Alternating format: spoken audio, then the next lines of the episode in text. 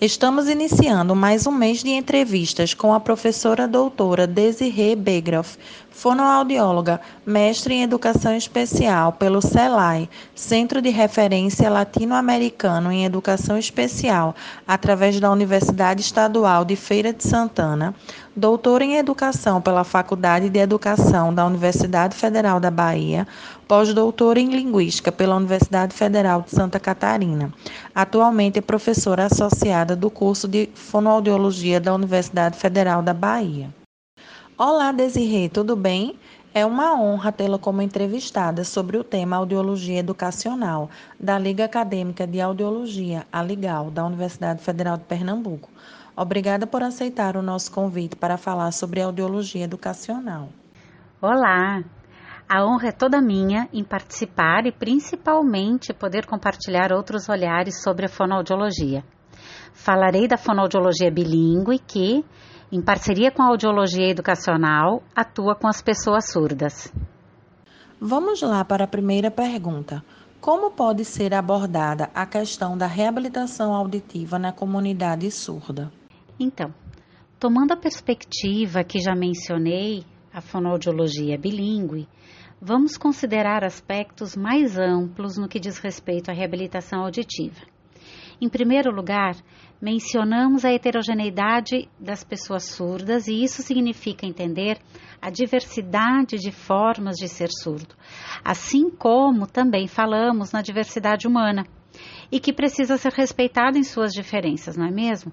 Voltando ao surdo e vendo suas diferentes formas de ser, Ressalto que, apesar dos níveis de perda auditiva, as pessoas podem ter respostas variadas frente aos dispositivos de amplificação sonora e que não estão estritamente vinculadas à qualidade desses equipamentos, apenas, né? Somente isso, pois isso é fundamental.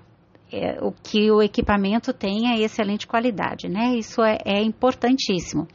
Ou também a ação das famílias no uso dos equipamentos pelos filhos mas também a aceitação própria de cada um. Desta forma, eu enfatizo que o uso de um aparelho de amplificação sonora individual ou um implante coclear, que são recursos tecnológicos importantes e que também estão disponíveis pelo SUS para a população, são uma possibilidade e não uma obrigatoriedade.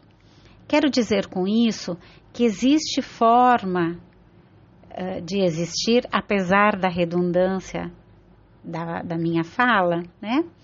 Se pode existir e ter sucesso socialmente, mesmo não fazendo uso do equipamento. Pode parecer estranho, não é isso? Mas cabe-nos compreender que tudo que pode ampliar as minhas oportunidades são úteis e podem contribuir para a minha vida. Mas também posso escolher não tomar esses recursos e, mesmo assim, ser produtiva socialmente pensando na sociedade que nós vivemos tal qual ela é. Quais orientações devem ser dadas à família no diagnóstico de surdez? Excelente questão, Diana. Eu penso que a atenção e o cuidado com a família são cruciais em todo o processo, não pelos encaminhamentos que fatalmente nós precisamos fazer, mas antes de tudo e primordialmente pela necessidade de acolhê-los, acolher a família. Afinal, o diagnóstico ou a notícia da surdez é algo que abala muito todo o núcleo familiar e sua relação com o filho, que deixando de ser tal qual foi idealizado, exige que se reconheça a nova criança com quem agora precisam aprender a conviver. É tudo muito diferente. Lembramos o que falamos antes, da heterogeneidade da pessoa surda. Pois bem, a família precisa ver o filho surdo também neste sentido, entendendo que podem ser ouvintes com o filho surdo que, por exemplo, mesmo que faça uso de um implante coclear, também pode usar a Libras adicionalmente às possibilidades orais e está tudo bem. Eu convido a refletir sobre os lugares de poder e valor que isso tem implicação. Se a gente incentiva os nossos filhos a estudarem outros idiomas, e é assim que acontece, não é?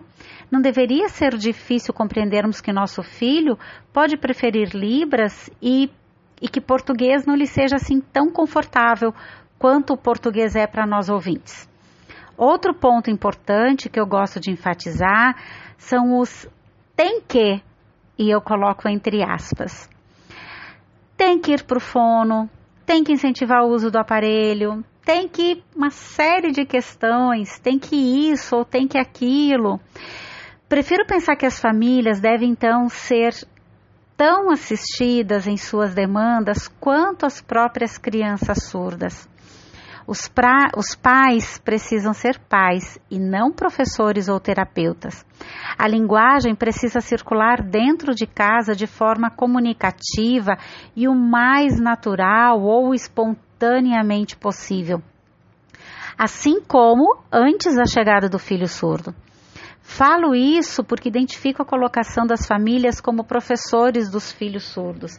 E parece então que nem sobra tempo para interação saudável e gostosa entre pai, mãe, irmãos, avós, tios, tias e todas as demais pessoas que convivem com a criança é muito importante que a gente tenha um olhar bastante específico, cuidadoso e de muito acolhimento para a família.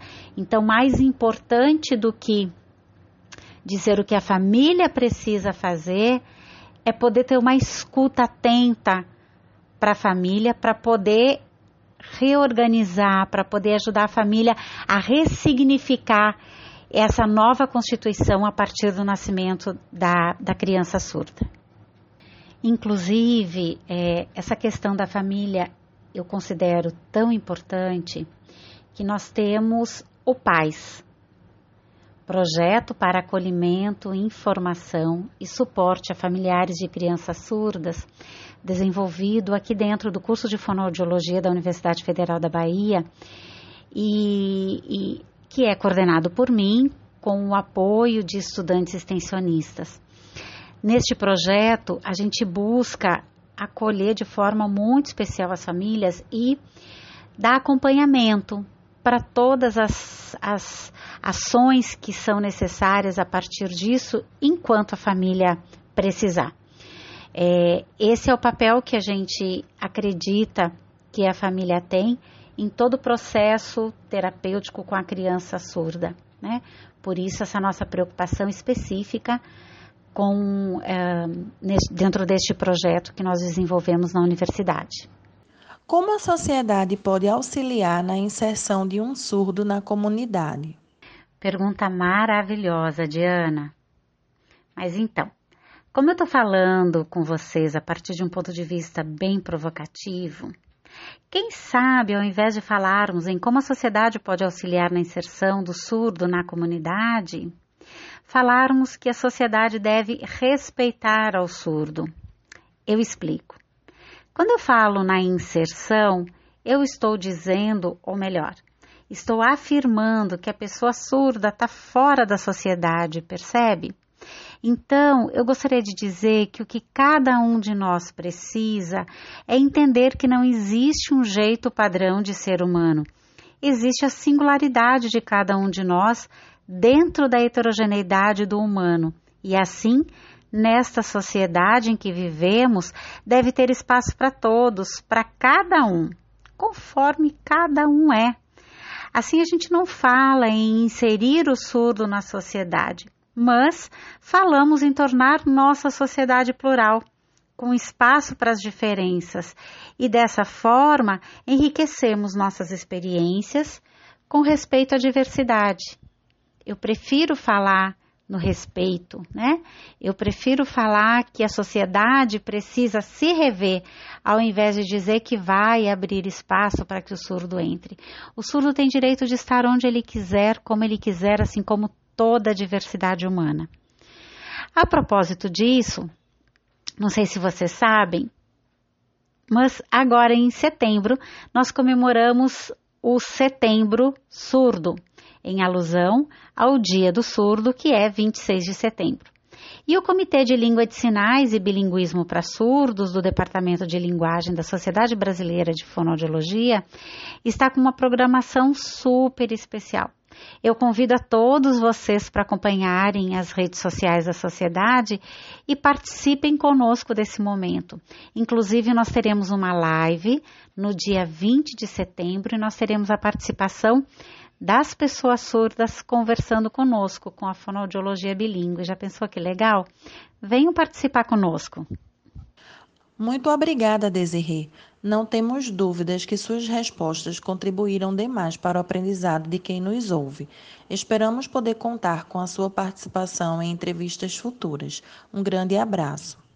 Eu que agradeço. Agradeço muito por esta oportunidade de participar da Liga de Audiologia da Universidade Federal de Pernambuco com essa iniciativa tão importante.